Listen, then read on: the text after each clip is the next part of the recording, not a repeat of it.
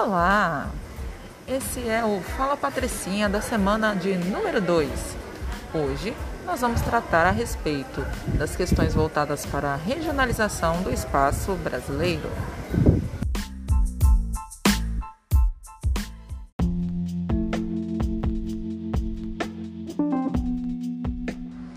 Bom, pessoal, quando a gente vai estudar regiões brasileiras, geralmente nós estudamos o mapa do Brasil que contém cinco regiões brasileiras. Essas são Norte, Nordeste, Centro-Oeste, Sul e Sudeste.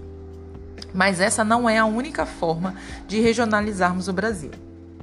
Lembramos aqui que região é uma categoria da geografia que é responsável por setorizar áreas de um determinado lugar para melhor entender economicamente esta área. Continuando.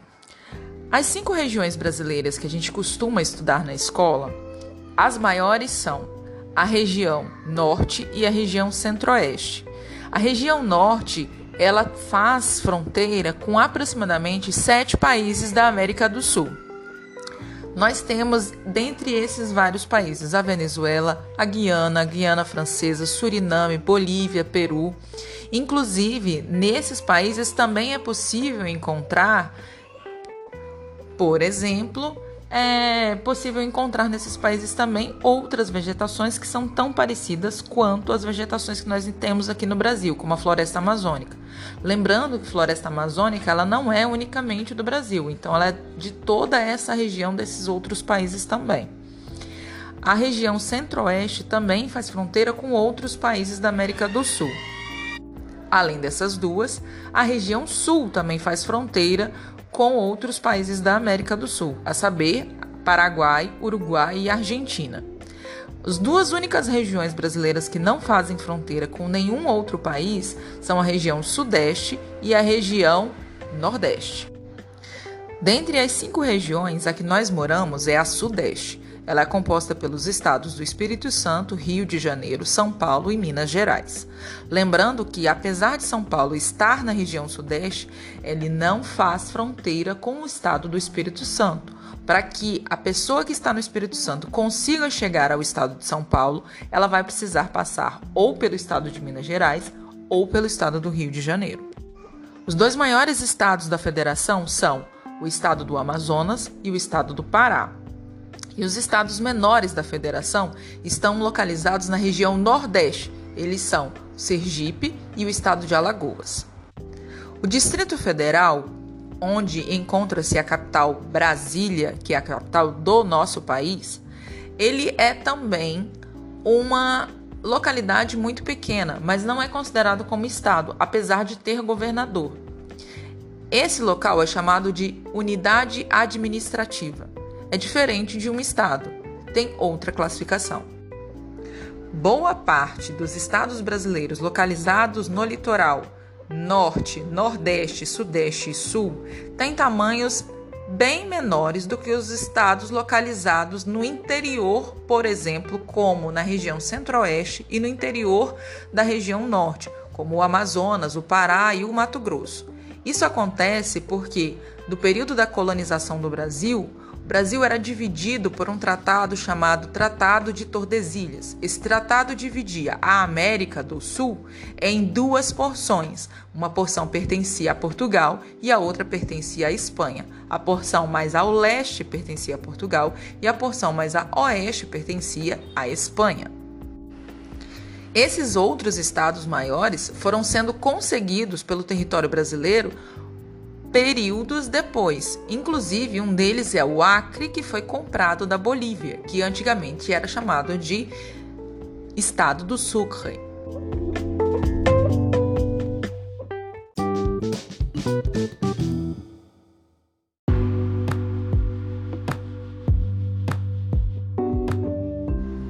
Agora vamos falar a respeito dos biomas brasileiros. Já que nós já tratamos a respeito das regiões, fica mais fácil entender um pouco sobre a vegetação que está localizada no Brasil. Lembrando que bioma é um conjunto de vegetações, grupos de animais, clima, hidrografia e relevo que compõem uma determinada área. Muito bem, posto isso, Os principais biomas são floresta amazônica, mata atlântica, caatinga, cerrado, pampas e o Pantanal mato-grossense. Vamos começar por aquele localizado ao litoral, que é a Mata Atlântica. A Mata Atlântica é localizada praticamente de um extremo ao outro do litoral do Brasil, começando no Rio Grande do Norte e terminando praticamente no Rio Grande do Sul. Essa mata é densa e tem várias características. Geralmente as folhas são largas, então elas são latifoliadas. As árvores são altas, são consideradas como ombrófilas, ou seja, elas fazem sombra uma por cima da outra. Há muita diversidade animal e vegetal devido à alta umidade vindo do mar e à diversidade de temperaturas ao longo do processo latitudinal. A caatinga é uma vegetação específica da região Nordeste. Ela é uma vegetação de semiárido, semelhante ao Sahel no Saara, próximo da região da África Ocidental.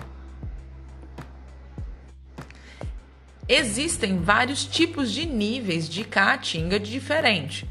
É importante salientar que não é todo o processo da caatinga que é seco. Existem áreas mais secas e áreas mais úmidas. Não é só feita de cactos, existem áreas com árvores, inclusive áreas muito frondosas, que são árvores muito grandes.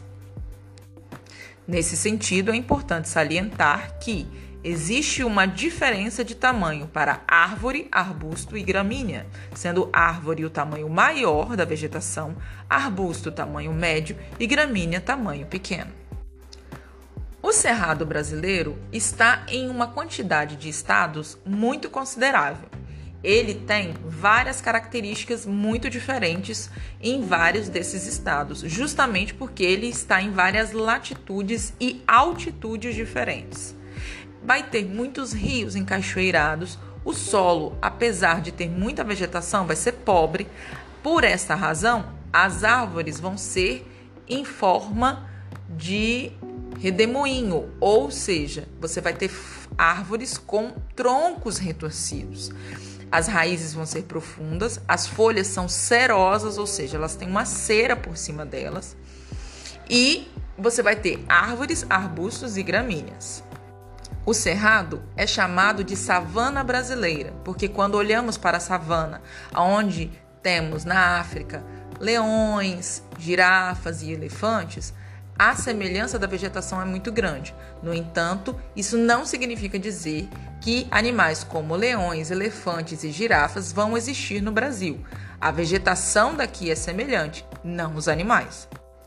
A floresta amazônica, por sua vez, assim como já falado no início desse podcast, é uma floresta densa, também ombrófila, muito grande, extremamente úmida. É ela que é responsável por fazer a distribuição das águas para as demais regiões brasileiras. Ela é de extrema importância. E apesar de ser bastante rica, o solo dessa região é bastante pobre. Ou seja, se essa vegetação for retirada, há uma grande probabilidade do solo onde esta vegetação está se tornar um possível deserto no futuro. Os pampas são a última vegetação localizada no Brasil. Ela está localizada especificamente no estado do Rio Grande do Sul. Lá é possível encontrar vegetações exclusivamente rasteiras. Os pampas também são chamados de pradarias.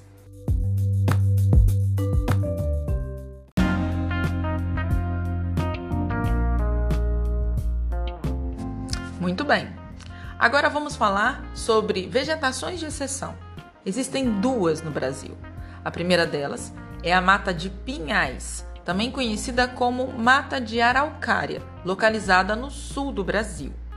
É um tipo de vegetação que está incluída dentro da floresta de mata atlântica, porém ela apresenta características muito semelhantes a vegetações de pinheiros, principalmente porque temos muitos pinheiros do Paraná, também conhecidos como araucárias.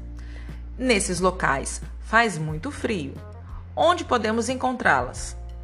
Nas regiões subtropicais do Brasil, tais como Paraná, Santa Catarina e em parte do Rio Grande do Sul. A outra vegetação é a mata de cocais. A mata de cocais está localizada principalmente nos estados do Maranhão e do Piauí. Ela é uma vegetação de transição entre a região da Caatinga e a floresta amazônica. Então, ela vai apresentar muitos tipos de coqueiros diferentes. E esses coqueiros não são só coqueiros como a gente conhece aqui na região sudeste, que dão esse coco de água de praia, que a gente tem esse hábito de tomar água de coco. Então, a gente vai ter sapotis, buritis, são vários tipos de cocos diferentes e que vão dar origem a essa vegetação, que tem semelhança com a altura da floresta amazônica, mas também é bastante espinhosa, assim como a vegetação da caatinga.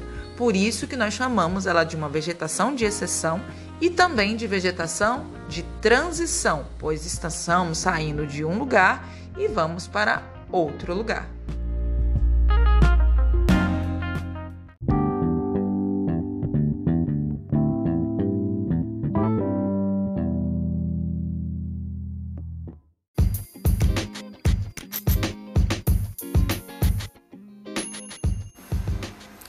Muito bem, galera. Esse foi o Fala Patricinha de hoje. Espero que você tenha aprendido um pouco mais sobre as regiões brasileiras e sobre as vegetações do Brasil. Espero você na semana que vem. Um grande abraço. Tchau.